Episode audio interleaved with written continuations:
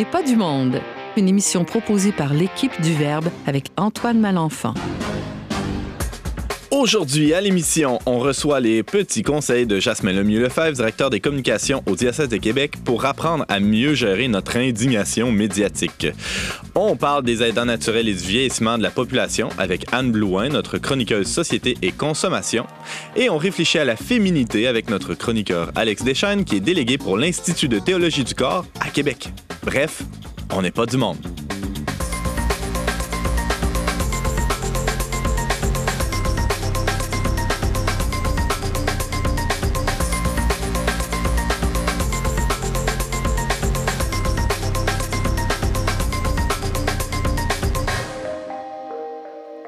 Bonjour à tous et bienvenue à votre magazine culturel catholique. Ici votre animateur Antoine Malenfant qui aura le grand plaisir d'être avec vous pendant la prochaine heure. Et bienvenue à vous tous autour de la table. Aujourd'hui, plusieurs chroniqueurs. Euh, c'est très bien rempli comme tablé. À ma gauche, mon euh, bras gauche, hein, des fois qui est un peu gauche. James Langlois, salut. C'est bien dit ça, euh, un peu gauche. C'est bien que tu le mentionnes. Mais on est très heureux de te voir quand même. Et Alex Deschaines, qui ça fait longtemps que tu es venu à l'émission, non? Ah oui, parce qu'habituellement, je voyage à peu près à toutes les fois. Mais ben ouais. J'en ai manqué quelques-unes, on peut dire, mais je suis vraiment content d'être de nouveau de retour. Très heureux de t'accueillir. Anne Blouin. Salut, Anne. Oui, bonjour à tous. Bienvenue. Tu vas nous parler d'un sujet sérieux quand même aujourd'hui. Oui, oui, ça peut paraître sérieux, mais c'est quand même une réalité qui, qui touche euh, plusieurs euh, personnes. Alors, on va essayer de rendre ça euh, agréable. On parle du vieillissement. On parle du vieillissement, on parle des aidants naturels. Ça touche beaucoup de gens. Ben ouais, tout le monde autour de la table, je pense, vieillit assez régulièrement. Donc, on devrait se sentir concerné par ce sujet. Et j'ai remarqué qu'Alex avait un peu plus de cheveux blancs progressivement. Ouais, ben ça fait longtemps qu'on l'a vu, on, l'a dit plus tôt. le temps faisant son œuvre. Et Jasmin, Bonjour. Bonjour, avec ma face de carême aujourd'hui. Ben ouais, le sourire jusqu'au... Ma voix de carême. jusqu'au... Euh, bien, bien, bien accroché, parce que le, carême est déjà commencé depuis euh, quelques semaines. En fait, euh, il, en reste, il en reste moins qu'on, notre fête. T'as, as gardé le sourire durant tout le carême, Jasmin? Il faut. Il faut. C'est il faut. Non, c'est une joie pour toi? Moi, j'aime ça. Euh, je ne sais pas si vous avez vu la campagne que le diocèse de Québec a fait pour lancer le carême. Alors, euh, des euh, dans les journaux, dans les journaux de Québec, Journal de Québec, Le Soleil, pour ne pas les nommer. Alors, grand sourire d'une jeune femme qui vient de recevoir les cendres sur le front, la croix, puis d'inviter à, à, vivre la prière, la pénitence, l'aumône dans la joie. Pourquoi pas? Ah oui, puis, puis je la sens ici aussi, la joie, donc ça fait plaisir d'être avec vous. Super.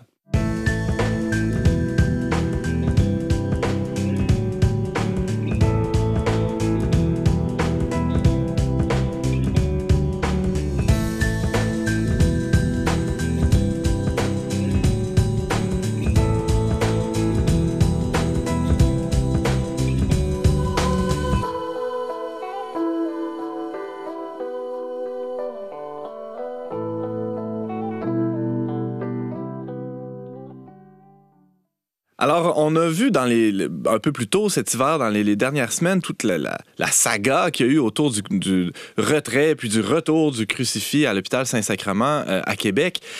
Il y a eu beaucoup d'encre qui a coulé autour de cette polémique, on pourrait dire. Il y a eu aussi même des, des prises de parole pour le moins fracassantes, étonnantes. Euh, je pense entre autres au Doc Mayou, qui est au célèbre personnage du Doc Mayou, qui est allé même jusqu'à dire que Jésus était un un illuminé, un fou, on pourrait dire.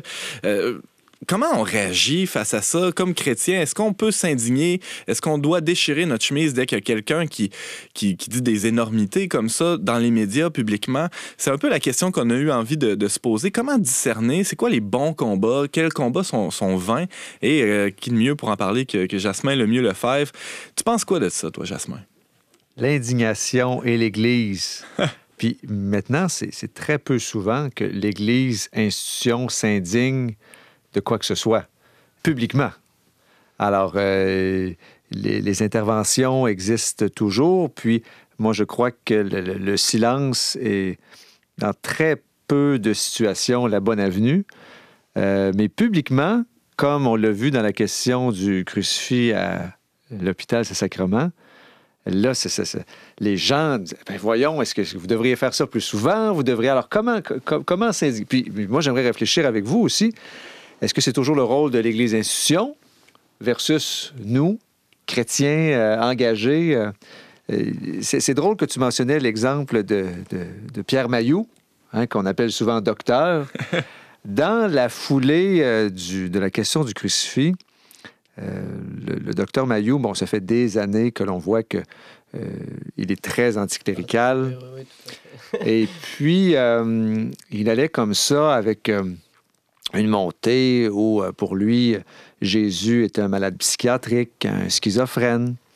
Et puis, ma, ma première réaction, c'était de se dire, ben, ju- jusqu'où laisser aller, à quel moment je dois faire un reflet à la station euh, pour y réfléchir? Et là, euh, je, me, rappelais euh, d'un écho où, euh, dans le fond, Jésus-Christ, là, il est soit Dieu incarné ou un fou. Fait que notre ami Pierre Mailloux, il est... Il posait une bonne question, peut-être, finalement. Non? Ben, Ou en tout cas, si ça avait été posé comme une question, elle serait, elle serait pertinente. C'est pas un peu ce qu'on retrouve dans, dans l'œuvre de C.S. Lewis, ce, ce- ce dilemme-là? Oui, ben c'est C.S. Lewis, il appelle ça son trilemme. C'est comme un dilemme, et il y a, au lieu d'avoir deux choix, Il y a aussi le Ex- mensonge. Explique-nous ça, il y a, James. il y a trois euh, Langlois. choix. Donc, C.S. Lewis, ça, ça prend comme, comme point de départ qu'il faut adhérer à ce que nous disent les évangiles sur ce que disait Jésus. là. Donc, Mhm. Jésus disait qu'il était Dieu. D'ailleurs, c'est historique. Je veux dire, il a été crucifié pour ce blasphème-là, selon les Juifs. Donc, donc, Jésus disait cela. Or, C.S. Lewis dit, si le Christ disait cela, il savait que ce qu'il disait, c'était faux. Donc, il était euh, un Menteur. f- menteur. Il ne savait pas que ce qu'il disait était faux, donc il était fou. Ou bien il savait ce qu'il disait et c'était vrai et c'était Dieu. Donc, c'est un peu ces, ces trois options-là qui sont euh, possibles. James, veux-tu que je te book avec le doc Maillot puis que tu ailles lui raconter ça? Ben, on, on Mais, pourrait mais- peut-être le mais tailler. que- quand on voit la cohérence des actions et des propos du Christ, c'est là qu'on voit qu'il peut ni être un imposteur, ni, Mm. ni, ni, euh, ni un fou, parce que quel fou aurait un message si cohérent et quel imposteur ferait les actions qu'il fait qui, qui sont Qui sont cohérentes, elles Ouais, aussi, avec, avec, avec le ce qu'il dit, exactement. oui. Puis, du- durant l'émission en question, il y a des croyants qui ont appelé pour euh, montrer, c'est ça, défendre, expliciter, puis s'indigner. Et puis, euh, il était courageux parce que pour le doc Mayou, souvent, la croyance même Mm. est un signe de toc, toc, toc, ça va pas trop bien ici dans la caboche.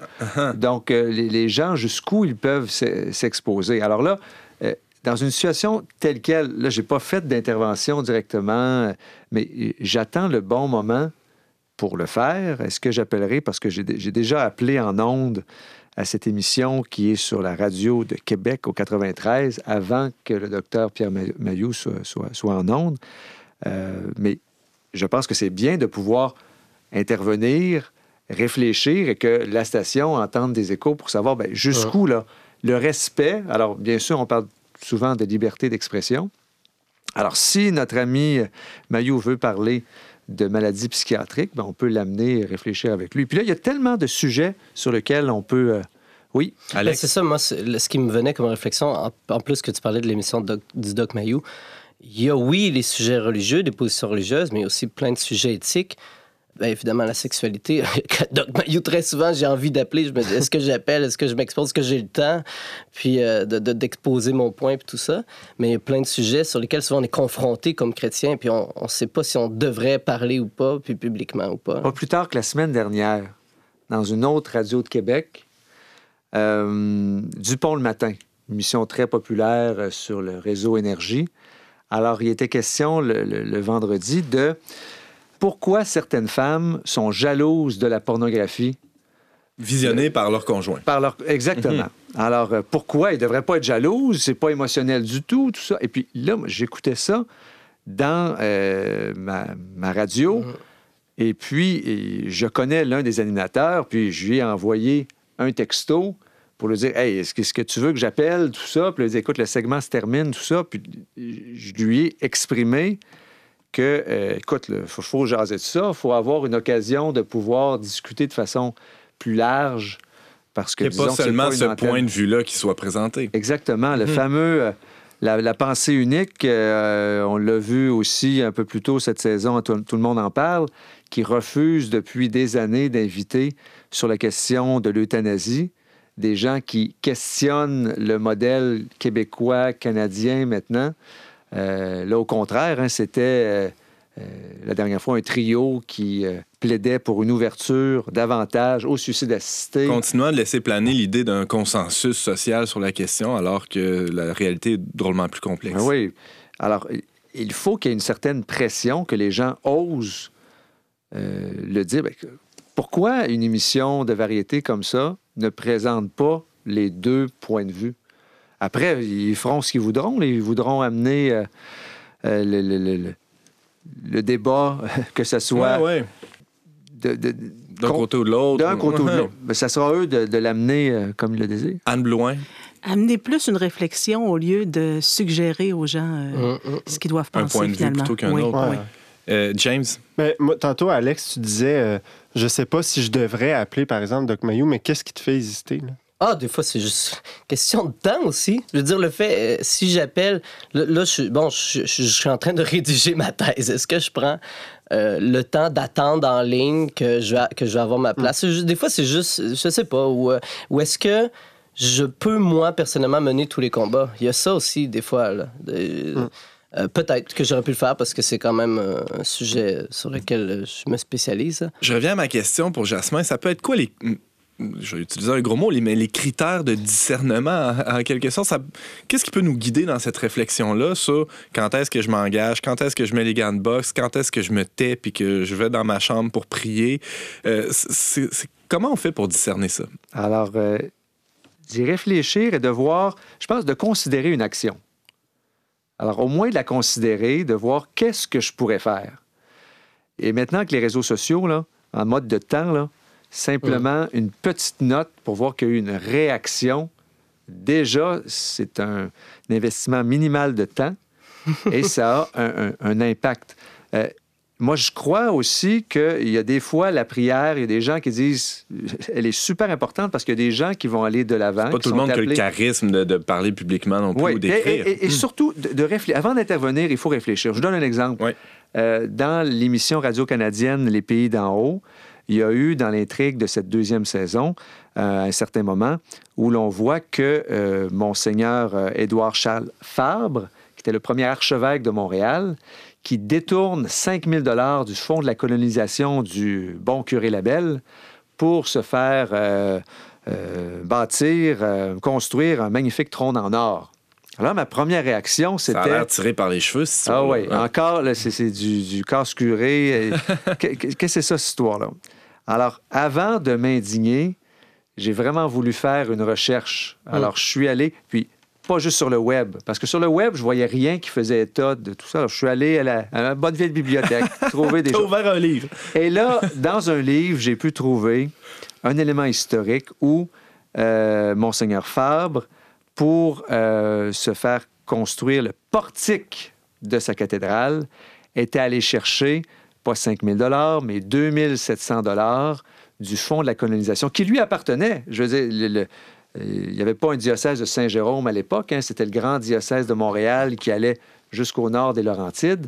Alors, il avait fait le discernement. Est-ce que c'est un détournement, tout ça? Mais On a grossi un peu le fait historique, ouais, mais ça, du somme moins, ça, mais ça on ne pouvait pas de- déchirer notre chemise. Vous avez inventé, euh, et De aussi le, diocèse de Montréal a montré que la, la fameuse cathèdre, elle n'était pas en or, elle était en bois, et puis les archives avaient gardé tous les reçus des dons de donateurs qui avaient permis de se payer cette cathèdre qui était, je crois, un peu moins de 2000 dollars. Donc, toujours faire attention avant d'intervenir, de, de bien réfléchir. Est-ce que là, il y a une base pour pouvoir employer les, euh, les bons termes, les bons mots? Aussi, euh, par rapport à la question euh, des sacres, par exemple. Oui, parce qu'on entend souvent. C'est omniprésent, là, maintenant. Et on peut le voir dans les dernières années, là, il y a vraiment eu une montée euh, vraiment fulgurante de l'emploi des sacres. Je pense, euh, euh, entre autres, à, la méconnaissance des médias. Infoman qui va ridiculiser dans ses capsules Vatican Express l'Eucharistie aussi. Alors, il faut oser le dire qu'il y a encore des croyants pour qui le sac, rire l'Eucharistie, ben, offensant. on- on- oui, on est blessé, mais on le fait de façon posée, mais on le dit.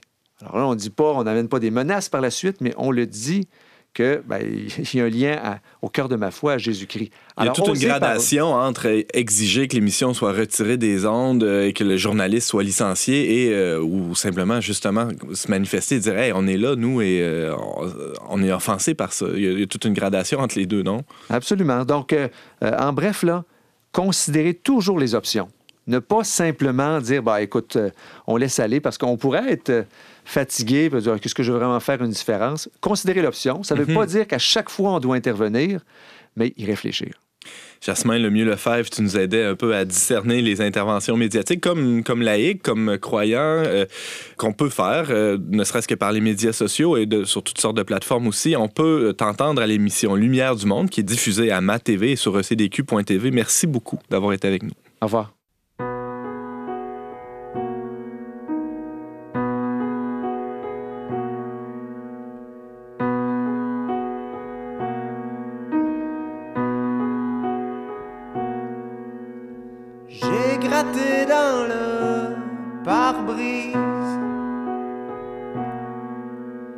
Une phrase d'un le givre, un message pour ceux qui nous trouveront. Prenez garde à l'amour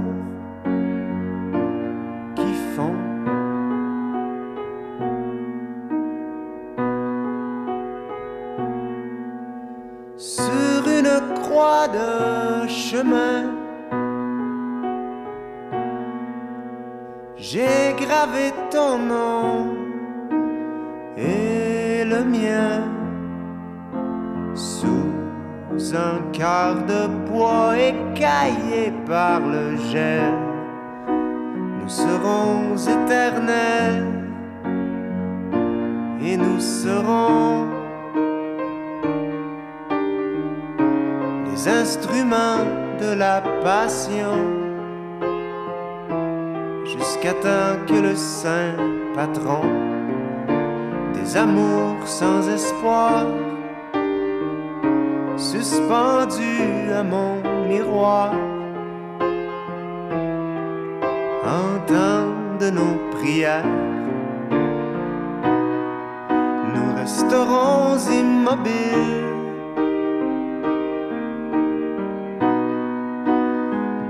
dans l'automobile.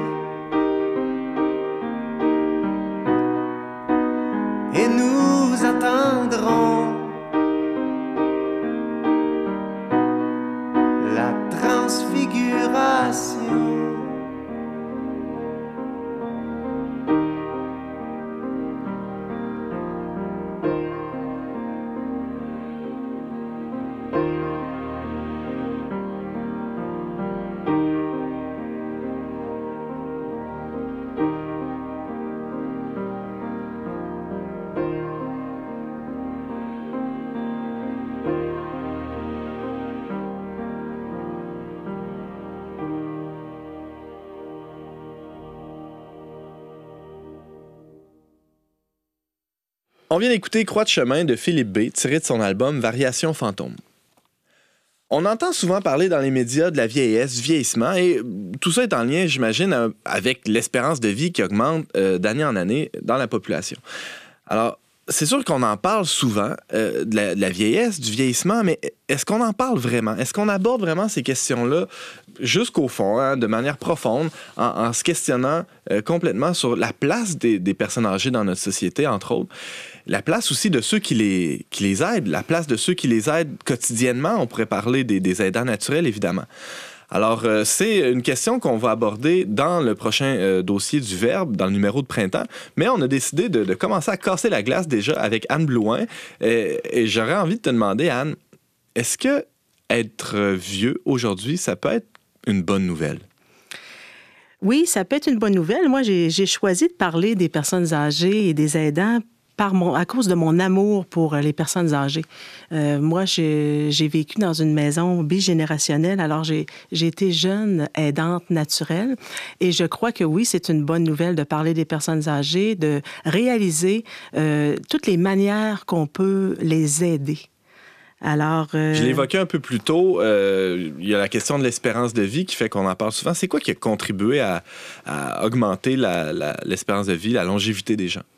Avant, je voudrais juste euh, soulever euh, une phrase que j'ai lue dans la revue euh, Protégez-vous. Une dame âgée qui disait Je découvre qu'on ne peut pas commencer trop tôt à préparer sa vieillesse, mais qu'on peut certainement commencer trop tard. Alors, euh, oui, les facteurs qui ont contribué à la longévité et meilleure santé de nos aînés, ben, c'est les nombreuses euh, améliorations connues en Amérique du Nord au 20e siècle dans les domaines sanitaires, euh, alimentaires, économiques et sociaux. Puis plus récemment aussi, les, les efforts consacrés à la biotechnologie, pharmacologie, les politiques de santé publique. L'amélioration aussi des conditions de vie, le logement, le travail, ça, ça repousse la mort précoce et ça procure une plus grande longévité et une meilleure qualité de vie. Au Québec, une personne de 65 ans a une espérance moyenne de vie de 20 ans. Ça veut dire qu'elle peut vivre jusqu'à 85 ans. On sait aussi qu'on peut vivre euh, jusqu'à 120 ans. Mais qui voudrait relever ce, ce défi? Euh, je vais vous parler un petit peu de statistiques. En 2001, une personne de 65 ans et plus, euh, il y en avait 961 646 et en 2016, on est rendu à 1 503 000. Et les centenaires en 2001 étaient de 718 et en 2016 de 1757. Donc, euh, des gains assez importants. James? C'est ça qui est un peu paradoxal euh, dans, dans cette histoire-là, il me semble. Ant- Antoine, tu disais tantôt, euh, ben justement, on parle beaucoup de, de la vieillesse puis de l'espérance de vie qui augmente, mais est-ce qu'on va vraiment au fond de la question? Euh, moi, c'est ça qui m'apparaît paradoxal parce que j'ai l'impression que oui, on veut allonger la vie, mais on n'assume pas vraiment les conséquences de la vieillesse. C'est comme si le monde dans lequel on vit actuellement refusait cette vulnérabilité, euh, tout ce qui est, qui est inhérent finalement au fait d'être plus âgé et plus faible, il me semble. Il y a un terme péjoratif euh, qu'on entend souvent, euh, c'est l'âgisme. Mm. En 1969, il y a un chercheur américain, euh, Robert Bolter, qui définit le concept d'âgisme pour décrire un processus de discrimination des personnes âgées. C'est une forme de distance psychologique là, qui, qui se crée parce qu'on trouve qu'ils sont dépassés, sont trop âgés. Alors, avoir des préjugés envers des personnes en raison de leur âge, ben, il y a des conséquences pour la société. Parce que ça, va- ça favorise la division entre les jeunes puis les personnes âgées aussi. Euh, souvent, on va entendre euh, les personnes de 60 ans qui sont au sein d'une entreprise et n'ont pas droit à aller euh, faire une formation pour les nouvelles technologies. Parce qu'on considère qu'ils sont sur leur dernier mille au sein de l'entreprise, c'est ça? Oui, alors qu'ils pourraient être, être vus aussi comme des personnes ressources. Absolument. Alex? Alors que dans, dans certaines cultures, comme euh, en Chine, en Inde, plus en Asie, j'ai l'impression euh, la vieillesse, c'est un signe de sagesse. Donc, euh, Oui. le- le- la personne âgée, c'est vraiment celle qui a une histoire et qui, a- qui, qui peut guider les, les, les, les, les- jeunes, qui, même au niveau pratique, les récoltes, puis tout ça, c'est celui qui voit la température venir. peut- Exactement. ouais. Mais Je pense qu'il y avait ça ici chez les peuples autochtones, c'était comme ça. Je pense que dans toutes les cultures, traditionnellement, c'est c'est là, mais d'après moi, là, il y a quelque chose dans la modernité. Bon, on a, on parle du on a déjà parlé du transhumanisme, ça fait partie des. Mais plus concrètement, euh, euh, James, si tu me permets, il y a, il y a la- bon, on parlait d'âgisme. Anne Blouin, tu nous évoquais euh, la définition de l'âgisme un peu plus tôt. Je peux pas m'empêcher de penser à, à la, à la file d'attente dans la caisse, euh, à, à la caisse euh, avant de payer à l'épicerie, ou s'il y a une personne âgée devant moi qui, qui tarde à sortir les sous de son, son portefeuille. Il y a un rapport au temps, finalement. Tu parlais de la modernité, tout va vite. Dire, on Ouais. est incapable de patienter pour quoi que ce soit. Donc, une personne âgée qui est dans la, la- la file, ça, ça devient un problème, alors que c'est c'est pas un problème du tout. Mais non, mais c'est ça, mais c'est au niveau de la tolérance Voilà. à ce moment-là, parce que euh, sont âgés présentement, mais un jour, ce sera notre tour aussi. Alors, si on n'apprend pas la tolérance euh, par rapport à nous-mêmes et par rapport aux jeunes aussi, leur montrer que, ben oui, la personne âgée prend plus de temps, mais quoi, euh, c'est normal de prendre plus de temps de faire les choses. Puis c'est justement aussi ce que je vais évoquer un peu. euh, quels sont les gestes au quotidien pour composer avec les tracas du troisième âge? Parce que les personnes âgées sont, aux prises avec des pertes de toutes sortes, hein, des pertes physiques, des pertes physiologiques, psychologiques, affectives. Il faut eux-mêmes qu'ils qu'ils adoptent des comportements simples pour faciliter ces changements. Il faut, faut qu'ils adaptent des fois leur maison. Alors, euh, si eux-mêmes, il faut qu'ils respectent leur rythme, c'est important aussi, nous autres, qu'on puisse respecter aussi euh, leur rythme. Est-ce qu'il y a des trucs, de- des, des astuces là, euh, que tu voudrais nous, nous communiquer pour, euh, pour mieux vieillir en quelque sorte? Oui, ben c'est d'abord, euh, pour eux, ça leur prend une grande acceptation puis une ouverture d'esprit. Euh, bon, des petits trucs simples, ben, c'est toujours bien s'alimenter. Les, trois repas par jour, c'est important. Puis la variété, des fois, c'est délaissé beaucoup aussi parce qu'ils mangent seuls, alors euh, ils sont à la maison seuls. Euh, bouger, la marche, c'est des activités aussi adaptées à la condition physique. Le sommeil est important, bien s'entourer, avoir des anciens amis, mais des nouveaux aussi. Souvent, quand ils arrivent en résidence, les personnes âgées, ils sont réticents des fois à se faire des nouveaux amis, mais c'est ce qui crée un, un lien d'appartenance. Exercer la mémoire aussi, c'est important par la lecture des jeux, prévenir les chutes, mais avoir des projets, avoir encore des projets réalistes. Ça me fait penser, euh, ce que tu dis, tu sais, sur le fait que les personnes âgées, quand, quand ils arrivent en CHSLD, là, ils côtoient différentes personnes qui ont besoin d'un cercle tu sais, de, de- D'appartenance. ouais, d'appartenance. Mais en fait, je me rappelle plus dans quelle région du Québec, là, mais récemment, il y a une nouvelle qui disait qu'il y a un couple qui était marié depuis, je pense, 60 ans, qui, qui ont été déménagés en même temps dans, dans le même CHSLD. Puis, pour une raison administrative, bureaucratique vraiment idiote, ils ont été obligés de les séparer dans deux CHSLD différents. Oui, j'ai entendu Puis les- ça, moi. Puis les personnes ont, sont allées manifester contre ça dans les médias. Ils en Oui, ont parlé publiquement oui, oui, pour oui. dire aidez-nous, là, ça n'a pas de bon sens qu'on fasse ça à nos parents. Ouais, malheureusement, c'est ça. Euh, souvent, euh, l'humanisme n'est pas présent. là. C'est beaucoup l'administration. Alex? Je me demande si dans différents problèmes qui ont été évoqués jusqu'à maintenant, il n'y a pas une culture de la famille qui a un peu été perdue. La, la famille, aujourd'hui, c'est encore quelque chose qui est, qui est présent, mais souvent, c'est un peu mon projet, moi et mes enfants. Puis- Et la- voir notre propre société comme une grande famille et voir nos fa- notre famille au sens large, le- la, la responsabilité envers nos propres parents ou nos grands-parents, Oui. euh, c'est quelque chose qui s'est perdu, j'ai l'impression. C'est vrai. On n'aime pas de- toujours l'entendre, mais c'est quand même un des dix commandements d'honorer son père et sa Mm, mère. mm, et ça ouais. peut vouloir dire un peu plus qu'une visite par année. euh, Euh, au oui, oui, ça demande plus d'implication. Ça nous amène à parler des aidants Ben oui. naturels. Euh, qui sont ces aidants naturels? C'est des personnes qui aident à vivre et à rester vivants. Euh, si vous veillez au bien-être d'un être cher, offrez du soutien ou des soins à un membre de votre famille, à un conjoint, un ami qui éprouve des difficultés, bien, vous faites partie au Québec du quart de la population. Euh, soit plus de 1,5 million et demi de personnes qui portent le titre et responsabilité d'aidant naturel. Alors, c'est pas rien. Ben non. Puis encore aujourd'hui, c'est la famille qui assure euh, près de 90 du, du soutien et des soins à ses membres. L'abandon des personnes âgées, euh, on entend souvent parler de ça, c'est c'est un mythe. Parce que ce serait vraiment une exception. Euh, les personnes s'occupent vraiment de, de leurs personnes âgées. Je sais qu'il y a de la maltraitance, oui, c'est vrai, mais euh, dans les recherches que j'ai faites, euh, c'est un mythe. Alors, c'est une bonne nouvelle parce qu'on sait qu'il y a différentes manières de s'occuper des personnes âgées aussi, mais ça prend beaucoup d'amour, de générosité, de compassion. Alex? Au fond, la définition de l'aidant naturel, c'est par opposition à l'aidant professionnel. C'est un peu ça? Ou... Qu'est-ce qu'est-ce que ça veut dire aidant naturel? Un aidant naturel, ben, c'est c'est la personne qui, qui est proche, euh, ça peut être affectivement, Ouais. euh, d'une personne âgée, mais ça peut être aussi un ami qui peut être un aidant naturel. Euh, des aidants, oui, ça peut être des professionnels aussi, là, mais aidant naturel, c'est vraiment quelqu'un qui a un lien, Déjà au départ. oui, un lien euh, dé- déjà au départ. C'est pas un lien qui est créé justement par une, une obligation professionnelle. Oui, exactement. C'est un lien plus, plus affectif. Alors, ça se choisit aussi, euh, les aidants naturels, parce que les responsabilités sont grandes. hein. Ça peut être quoi, ouais, les responsabilités d'un naturel? Mm, Bon, alors, assurer le bien-être de la personne âgée, répondre le plus adéquatement à ses besoins, euh, c'est vraiment, ça va euh, simplement d'aller faire peut-être les commissions pour la personne, d'accompagner pour euh, les rendez-vous médicaux. euh, bon, quand c'est le temps de choisir une résidence, c'est- une personne de référence. Euh, un aidant naturel, c'est la référence pour la personne âgée. Alors, euh, c'est pour ça que c'est important. Mais la majorité des proches aidants, ce sont des femmes. Alors, euh, euh, ça fait épargner un total de 5 milliards de dollars annuellement au système de santé. C'est pas rien. C'est pas rien. Mhm. Que tu veux dire, c'est les femmes. euh, les C'est plus les, les- euh, à la les femmes. Ben, pas nécessairement, mais c'est c'est- c'est plus un rôle euh, encore qui est attribué euh, aux femmes. Il y a, il y a plus de femmes qui vont Oui, plus de femmes qui. Oui, c'est ça. Il y a des hommes aussi, mais plus de femmes. Euh, une sœur, par exemple, qui va aider euh, ben, sa, sœur ou... euh, Une fille qui aide sa mère. Une fille qui aide sa euh, mère, euh, qui, qui est vieillissante, etc.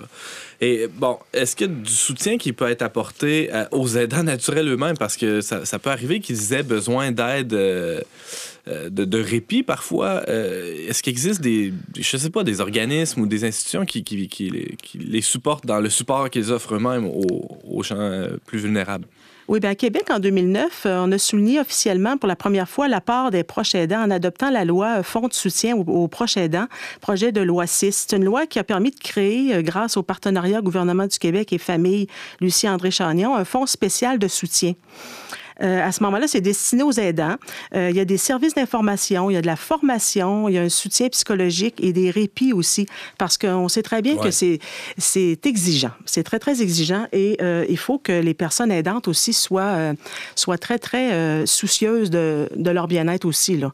Parce que si- s'ils ne sont pas capables de s'aider elles-mêmes, ils ne seront pas capables d'aider les autres. Alors, être vigilant, euh, si on est plus fatigué, si on est plus stressé, à ce moment-là, recourir à, à des services comme ça qui peuvent aider la personne à, sombrer dans quelques détresses. Mhm.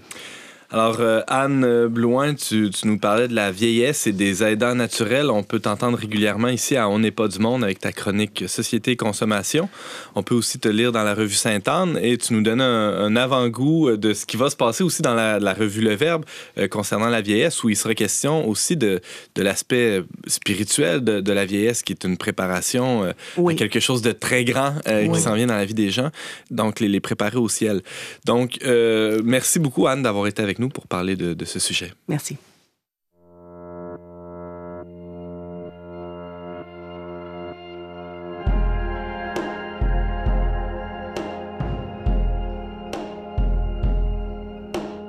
Twenty-two, the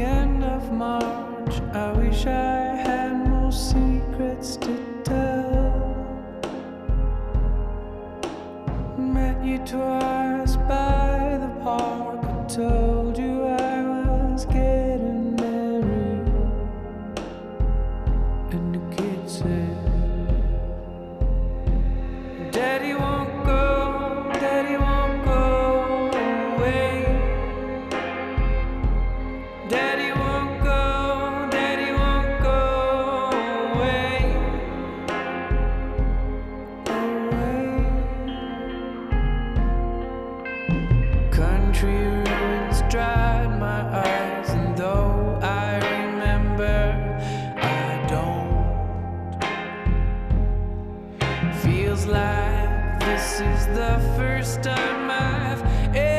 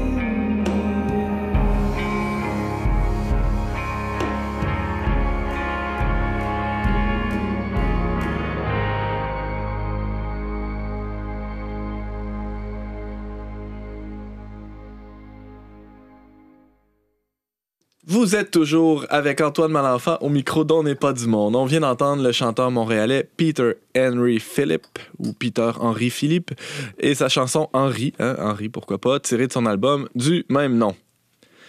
À partir du moment où les femmes ont commencé à repenser leur rôle dans la société, les hommes ont dû aussi redéfinir les leurs. Dans sa théologie du corps, Jean-Paul II, Saint Jean-Paul II, expliquait comment il était nécessaire pour chaque personne, et donc pour chaque personne de chacun des sexes, de comprendre sa nature et sa vocation afin d'aider l'autre, en raison de la complémentarité, à devenir pleinement lui-même.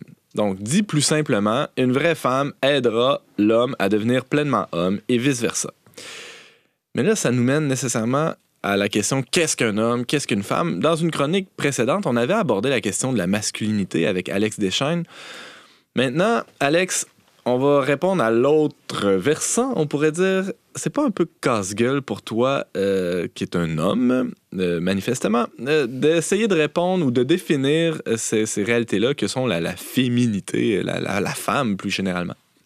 Évidemment qu'en ce moment, je préférerais être dans la peau d'une femme pour vous en parler. Puis, euh, mais je me disais, fallait quand même relever le défi. Puis comme je- comme j'avais abordé euh, la masculinité, il fallait maintenant aborder la féminité. Et puis, il reste que euh, loin de- d'y aller de mes propres intuitions et impressions. euh, en fait, vous allez voir, je pense que c'est très simple. Puis j'espère que euh, les, les femmes à mes côtés ou euh, qui écoutent cette émission-là pourront confirmer. Mais c'est, qu'est-ce que la Bible, d'abord, nous dit de la femme? Ben, commençons au Et- tout début. hein. Oui, et voilà, la, la première chose qu'on voit, c'est que dans la Genèse, au moment où Dieu crée la femme, c'est que Dieu donne la femme à l'homme. La femme, donc, c'est c'est la première chose qu'on peut dire. La femme est un don pour l'homme et pour l'humanité.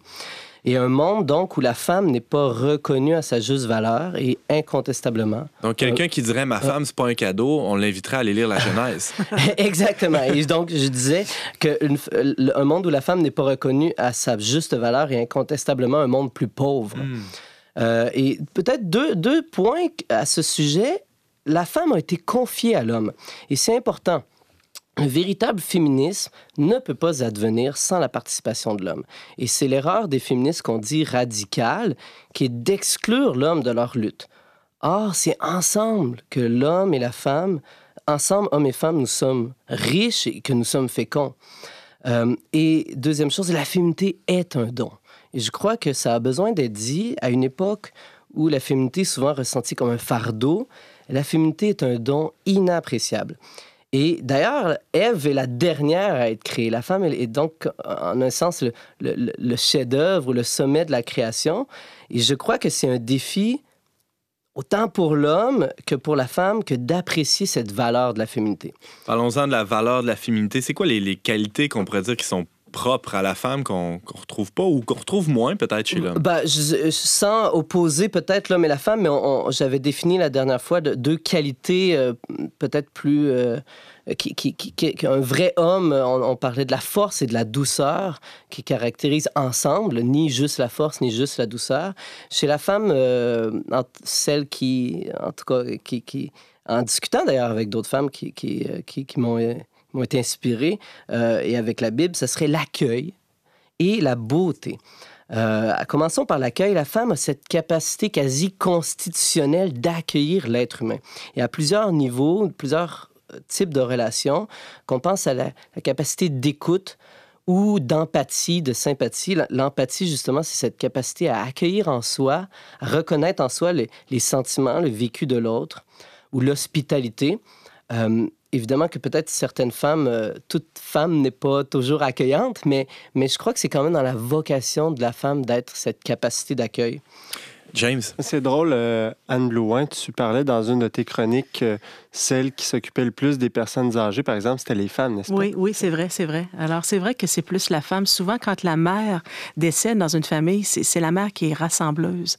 Alors, ça vient... euh, Ben, sur un plan psychologique, euh, la, la femme est, est plus spontanément voit davantage l'être humain dans, dans, dans ses rapports que juste le- l'aspect euh, chose ou euh, Euh, des, des fois, l'homme a plus tendance à avoir une, ten- une attitude qu'on dit chosifiante. La femme a plus... Voir son intérêt dans l'autre Oui, plutôt que et- la et- personne et, on va voir que la femme aussi peut, d'accord, avoir une, une attitude utilitariste, mais la femme est plus spontanément tournée vers l'être humain. Et la femme a reçu d'ailleurs, je pense que c'est une évidence, ce don d'accueillir en elle l'amour. La femme se donne en, en accueillant les autres et en particulier dans, dans le mariage, en accueillant l'homme en elle et en accueillant la vie en elle. Euh, en fait, c'est le grand don, c'est le grand pouvoir de la femme qui est évidemment aussi une responsabilité, qui est d'accueillir la vie.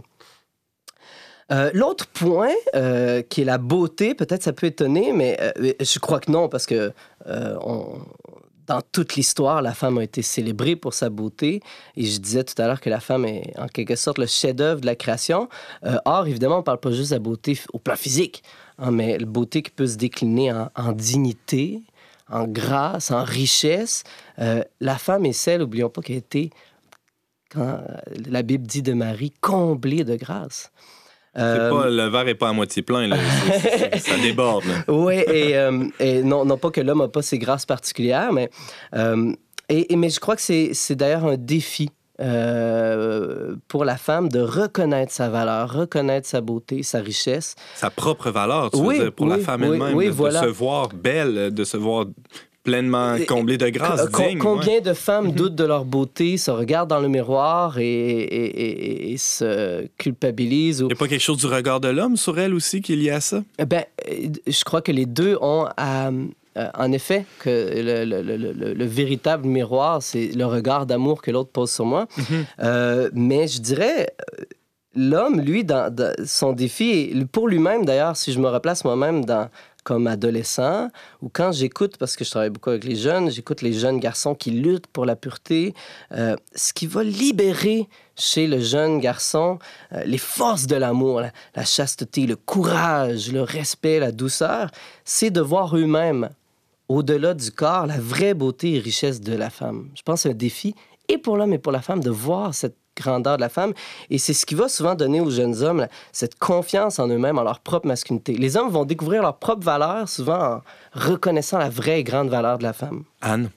Est-ce que ça va pas un peu dans l'éducation, la manière d'éduquer les petits garçons?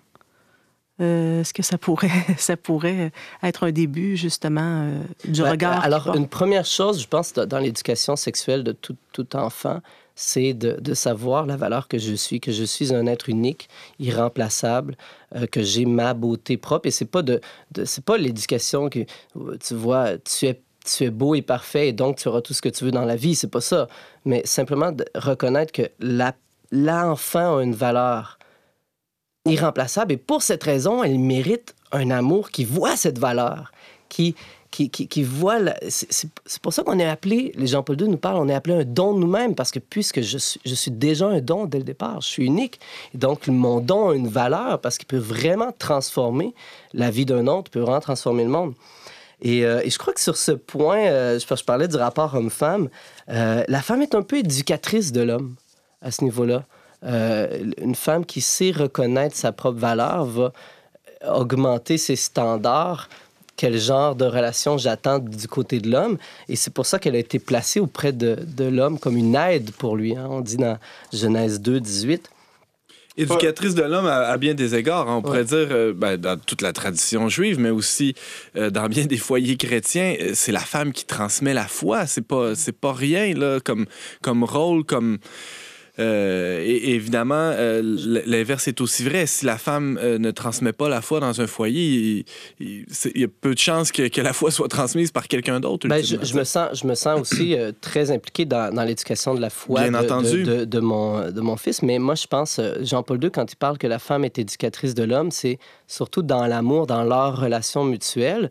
Si on pense juste à, la- bon, un cas très concret, la régulation naturelle des naissances, qui va aider l'homme à, maintenir ses ardeurs, à- si c'est pas la femme dans, cette application, dans suivant le cycle naturel qui est inscrit dans, le corps même de la femme? Donc, la femme, dans cette relation-là, va peu à peu éduquer l'homme. Euh, ça se fait à deux, évidemment. hein. L'homme doit s'y soumettre. Un, autre point qui résume en même temps un peu ce que, je viens de dire sur la femme, je disais qu'on partait de la Bible, un, symbole qui revient fréquemment dans la Bible pour parler de la femme, c'est l'image du jardin. Et euh, en fait, d'abord, la femme a été créée dans le jardin, alors que l'homme a été créé de la terre et ensuite est placé dans le jardin. Et euh, euh, le père Yohanan Goldman, qui est euh, professeur à l'Université de Fribourg, qui est un spécialiste de l'hébreu, parce qu'il était un juif avant d'être catholique, fait remarquer que de manière un peu inusitée, le mot employé dans la Genèse pour désigner d'ailleurs le jardin, lorsque Dieu demande de cultiver, de garder le jardin, qui donne cette mission à l'homme, à Adam, ce mot est féminin. Et donc, cette mission de l'homme de prendre soin du jardin, c'est déjà à l'avance, si on veut, une annonce de son autre mission, sa plus grande, qui est de prendre soin de la femme. Et aussi dans le Cantique des Cantiques, où ça revient souvent. Oui, euh, alors la femme qui est un jardin secret ou un jardin clos, euh, et c'est un thème qui est très très présent dans le Cantique des Cantiques. Euh, c'est aussi un thème qu'on retrouve dans les icônes, dans la poésie mystique, dans l'architecture monastique. pour représenter la Vierge Marie, ce thème du jardin. Lorsqu'on représente l'Annonciation, souvent on va voir la Vierge Marie dans un jardin. Bref, il y a un mystère. là. Euh, ben, en fait, plusieurs choses peuvent être dites à propos du jardin, mais déjà, le jardin, ça recoupe les deux qualités d'accueil. hein, le jardin, c'est cette nature qui est devenue accueillante, qui est vraiment humain, c'est pas la nature sauvage. Et puis, il y a cette profusion de beauté dont je parlais aussi. Et en effet, ch- chaque femme, dans chaque femme, il y a un jardin secret, si on veut. Et, Jean-Paul II dit quelque chose de magnifique à propos de ça, que la femme est celle qui détient la clé de ce jardin. Elle seule est maîtresse de son mystère. Et elle seule peut décider à qui elle va donner cette clé, à qui elle fait le don, et à qui elle va, qui elle va initier à ce mystère. Et, c'est ce qui donne justement la valeur au don de la femme, c'est qu'elle est libre. euh, c'est elle seule qui décide d'ouvrir son intimité à l'homme. Et, qu'elle a refusé cet accès aux autres, vous voyez? Dans, le- cantique, euh, euh, au verset euh, chapitre 7, 14, à, à nos portes, c'est la femme qui dit ça, à nos portes sont les meilleurs fruits, les nouveaux comme les anciens. Je les ai réservés pour toi, mon bien-aimé. Mes, mes plus beaux fruits, je les ai gardés pour toi. C'est bien beau tout ça, mais il y a, y a des tentations contre la féminité, il y a des attaques. euh, Je veux dire, le- si c'est- s'il y a quelque chose, s'il y a un bien si grand, si la femme est, une, est belle, accueillante, tout ça, il y a, quelqu'un Oui. quelque part qui veut pas ça, là, non? Ben alors on, on a, on a- Dès j'ai parlé, aussi. j'ai parlé aussi au- j'ai aussi parlé des tentations contre la masculinité la dernière fois. Ouais. Euh, euh, dès le début, en effet, de la création, on voit hein, Satan s'attaque à la femme. Hein, il a été annoncé d'ailleurs que sa chute viendrait par la femme. Hein, C'est pas pour rien qu'il s'attaque à elle. Il s'attaque aussi à la vie, à- dans la vie que porte la femme, ce mystère de vie. Euh, donc parce qu'elle porte ce mystère et aussi peut-être parce que en passant par la femme, en même temps, il fait tomber l'homme. Euh, il savait qu'en passant par la femme, il pouvait tout. En fait, dès le début, il s'attaque au couple, on voit. Mais c'est fascinant parce que la fin de la Bible, euh, dans l'Apocalypse, on voit le même combat où, où c'est une femme aussi qui, qui lutte contre le dragon. oui, alors, la, la Vierge Marie hein, qui Uh-huh. écrasera la tête du dragon. Euh, si, si, si, je- si on parlait des tentations, si je reviens par rapport aux qualités euh, d'accueil et de beauté, euh, le danger que rencontre, j'imagine, peut-être que euh, les femmes pourront co- confirmer, mais je pense que beaucoup de femmes rencontrent, c'est, d'accueillir sans discernement. euh, un mensonge, par exemple, hein, d'a- d'accueillir un, faux amour, une parole mensongère ou flatteuse. Et l'erreur d'Ève, justement, c'est d'avoir répondu au serpent, c'est d'avoir écouté ces paroles flatteuses. Et euh, bien des femmes sont tentées d'oublier leur dignité, d'oublier leur réelle valeur par désir d'être aimées, d'être reconnues, d'être désirées, qui est un désir bon au départ, vous voyez, mais...